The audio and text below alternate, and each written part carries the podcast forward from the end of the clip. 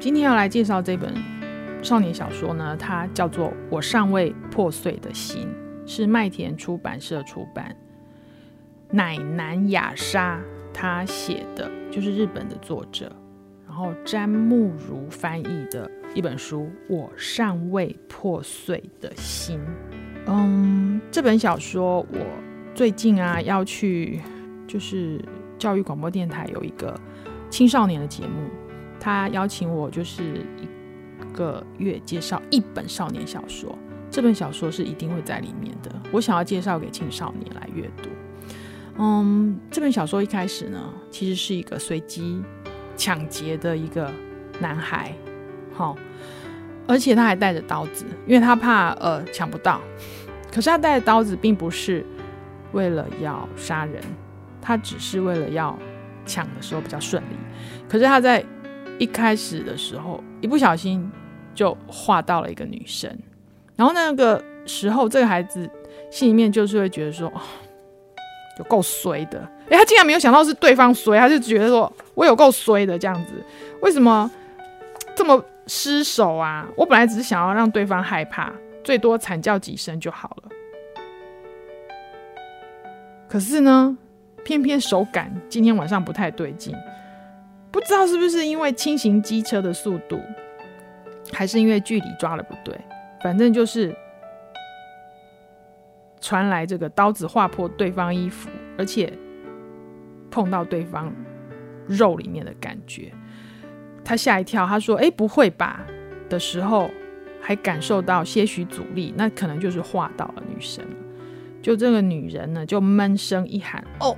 然后这时候，这个叫祥人的男主角，哦，飞翔的翔，他手上还握着刀子，他就这样穿过对方挂挂在这个肩上的皮包背带，把机车加速到最快，所以他没有办法回头看，所以他一边开走一边在想：“嗯。”没有听到尖叫声，是死了吗？我该不会犯下杀人案件？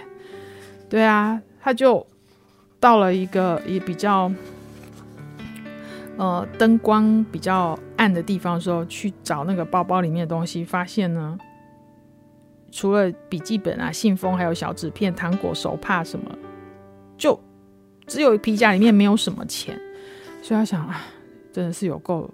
衰的这个这个家伙身上就这么一点钱，然后他心里面一直觉得自己的人生非常的嗯不顺，所以整个呃第一章啊序曲，我们看到的是一个所谓在社会上比较边缘的孩子，我们可能会想，哎，不会吧？怎么会有这种这种故事呢？那这个人他心里面的想法竟然这么的夸张，吼，没有一点歉疚，然后反而还觉得说，呃，这个女人的运气真不好，刚好遇到呃我，然后而且呢，这么晚了，她竟然一个人走在路上，所以她才会遇到这种倒霉事。读到这里的时候，可能很多读者都，尤其是呃爸爸妈妈的读者，或者是成人的读者，都会觉得这个祥人真的是很可恶的小孩，嗯。然后这个孩子还第接下来他就呃坐呃算是搭便车，好，那他搭便车的时候呢，他本来跟司机，因为司机司机还蛮热心的哦。我跟他问说：“哎，你要去哪里旅行啊？搭便车嘛？他可能想说他要去旅行。结果这个祥人呢，有一搭没一搭，他不想要跟这个人讲什么话，他就嗯这样。我说哇，这个司机就很爱讲话，他就说啊，好羡慕你哦哦。那我们因为工作没办法旅行，所以就开车还蛮蛮无趣的，唉。然后可是这个强人心里面却没有太多的感恩。”所以在后来啊，当这个呃司机呀、他因为一些事情，他就说啊，我可能没有办法让你搭便车了哦，前面好像有有摊方还是什么要请你下车这样。结果这时候祥人竟然把刀拿出来，就是说你现在给我开车就对了。就开始一些脏话都骂出来了，哦，什么他妈的什么之类都出来。这时候这个司机真的觉得自己遇人不淑哎，我明明是好心搭载人家，结果人家竟然拿出刀，这这这是怎么回事？那在这个过程当中，祥人跟这个呃司机之间，这个司机就一直觉得啊怎么会这样？然后这个祥人他就一直骂很多脏话。我们看的这一章，可能读者心里面对祥人又厌恶更加一层。他不仅是随机抢劫伤了人，而且一点悔悟之心没有，而且还搭人家便车之后，还拿出刀来威胁这个善良的司机先生。事情就在什么时候急转直下呢？就是。呃，因为车子路途很远，所以这个祥人他就有一点算是晃神或睡着，太累了，结果就被这个呃司机先生在一个转弯的时候，门一开，咕噜把他踢下去。因为他为了要自保嘛，这是很正常的。可是祥人他就非常的火大，他就醒来之后，因为他他觉得说怎么会这样，把我当什么？我我下次如果遇到这个司机，我一定会宰了他之类的点点。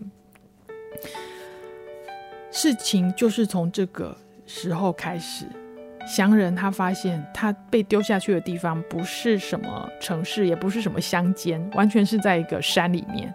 他不知道司机到底开到哪里去了，然后他也不晓得他到底落到什么地方，他就非常的气，一路上就一直骂，一直骂，然后他就在想他自己要怎么办。然后这里面有一个片段，就是。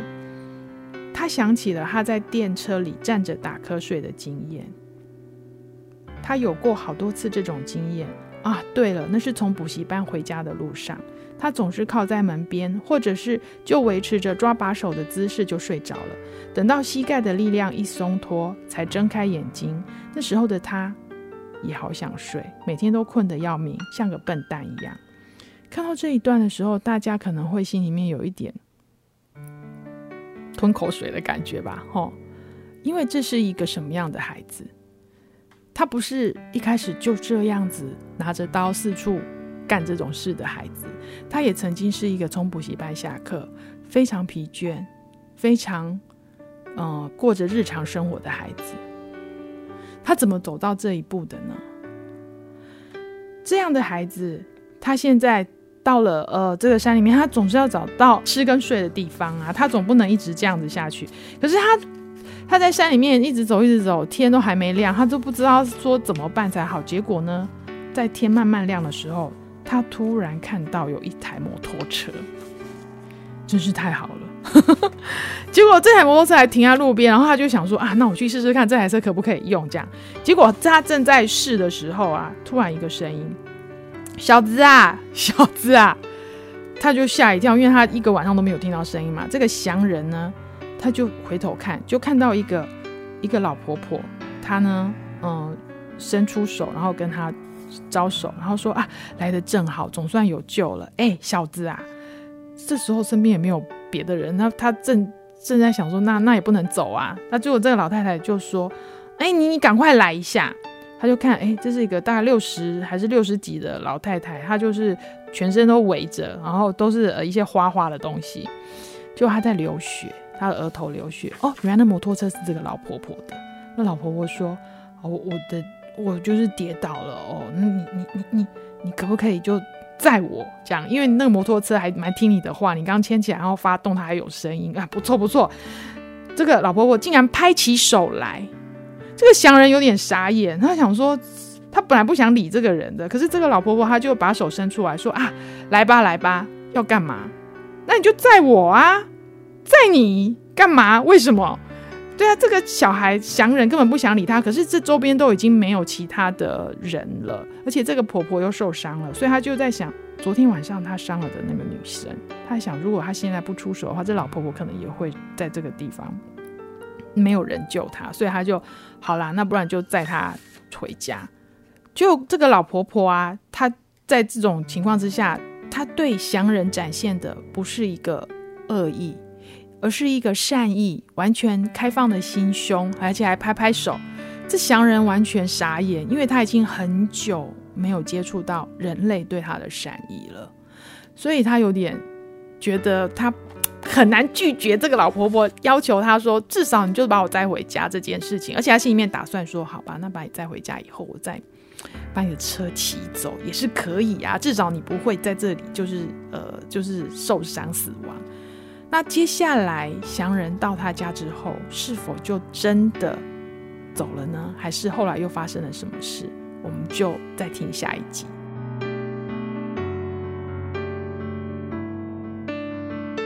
想听更多优质的好声音，记得下载声优 APP 哦。